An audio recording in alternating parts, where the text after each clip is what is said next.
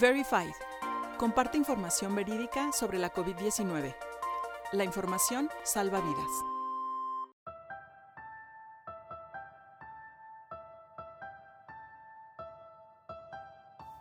¿Qué son las fake news? Parte 1.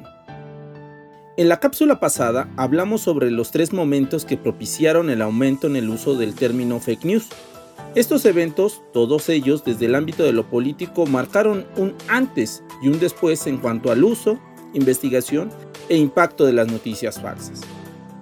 Por ello es necesario entender qué son las fake news, así como sus características para determinar si existen diferencias y similitudes con la desinformación que se empleaba antes de Internet. Sin embargo, existen muchas definiciones de fake news.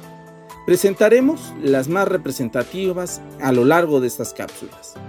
La primera de ellas es precisamente del diccionario de Collins, que define a las fake news como información falsa, a menudo sensacionalista, divulgada bajo la apariencia de cobertura de prensa.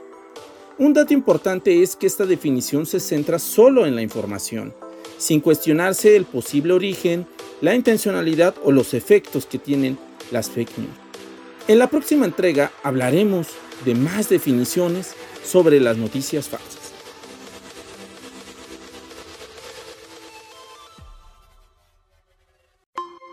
Puedes consultar más información en nuestro sitio dedicado al coronavirus en www.coronavirus.onu.org.mx y en las redes sociales encuéntranos como ONU México.